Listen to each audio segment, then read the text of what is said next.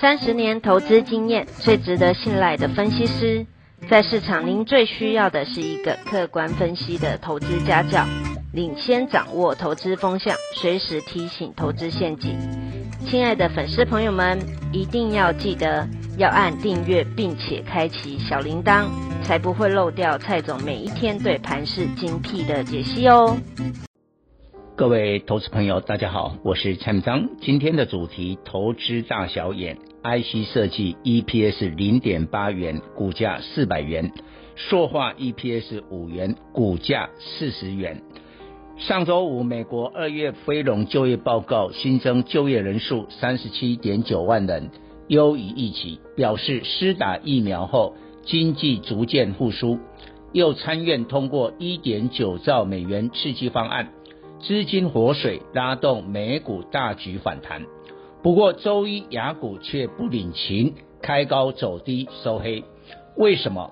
首先，一点九兆美元刺激方案，其中四千六百五十亿美元以现金发放，估计不少民众拿到一千四百美元纾困金，立刻投入美股及比特币。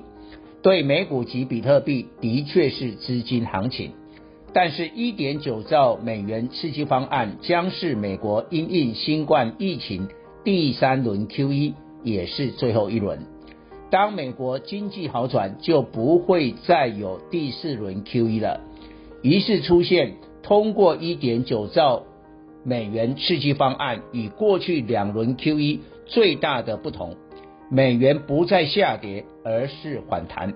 美元指数已从低点八十九回到目前九十二点。美元指数反弹，表示这次一点九兆美元刺激方案的资金外溢到新兴市场不容易发生，所以周一台股没有跟进，美股大涨。一点九兆美元刺激方案利弊参半，利多使美国经济好转。利空带来通膨。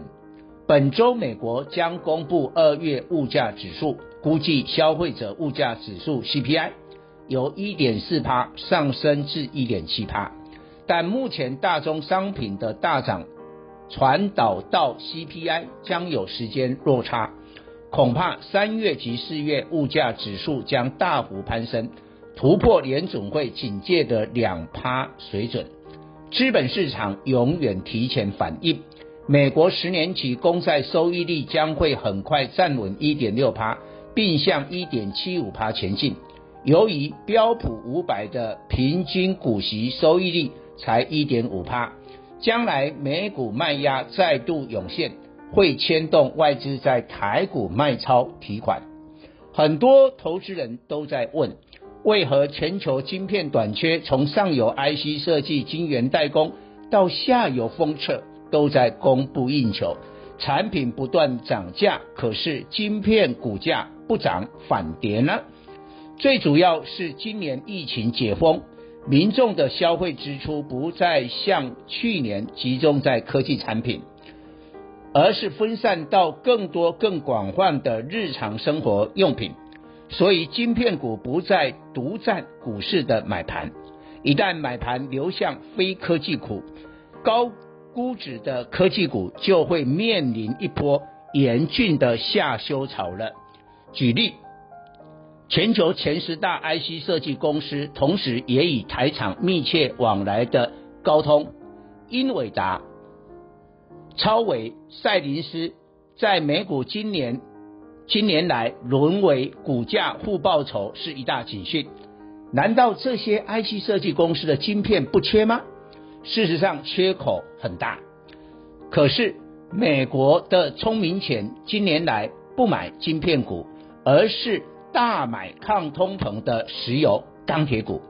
股神巴菲特减码科技龙头苹果，大买石油股雪佛龙。苹果今年迄今下跌七趴。雪佛龙大涨二十七趴，领涨道琼指数成分股。英伟达股息收益率才零点一三趴，苹果零点六八趴，台积电 ADR 仅一点四趴，都被十年期公债收益率比下来。在这种情况下，美国机构不会再像过去踊跃买进台积电 ADR，台积电 ADR 下跌必然牵动台股台积电的现货走势受压抑。台股投资人能过度高估电子股，资金过度集中在电子股。须知市场最大的风险是投资人一致的方向，在通膨拉升，美国公债收益率将挤出高估值电子股的泡沫。高估值电子股大本营在 IC 设计，晶心科六五三三去年 EPS 零点八元，但股价高挂四百余元，英伟达收购 ARM，恐怕被各国的反托拉斯封杀，全球发展。Risk five 恐不如预期，对晶心科有利空杂音，同时也对抢攻中国半导体市场每年逾百亿美元的庞大 IP 授权金的台厂威盛二三八八、力旺三五二九、M 三十一、六六四三、爱普六五三一、金利科三二二八诉求的利多题材将不如原先预期。回头检视 IC 设计的估值合理性，金豪科三零零六受惠今年来利基型低润现货大涨三十八趴，去年 EPS 三点八五元，今年挑战五元，本益比十七倍。细为六二三一跨入云端资料中心的治安软体，去年 EPS 四点零五元，创九年新高，今年估五元，本益比十八倍。配息三点五元，殖利率近四趴。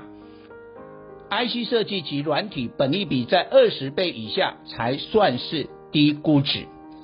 台股投资人大小眼，二线塑化的华夏一三零五、台达化一三零九、雅聚一三零八，受惠塑化原料狂涨，去年 EPS 分别二点九五、五点五八及一点九元。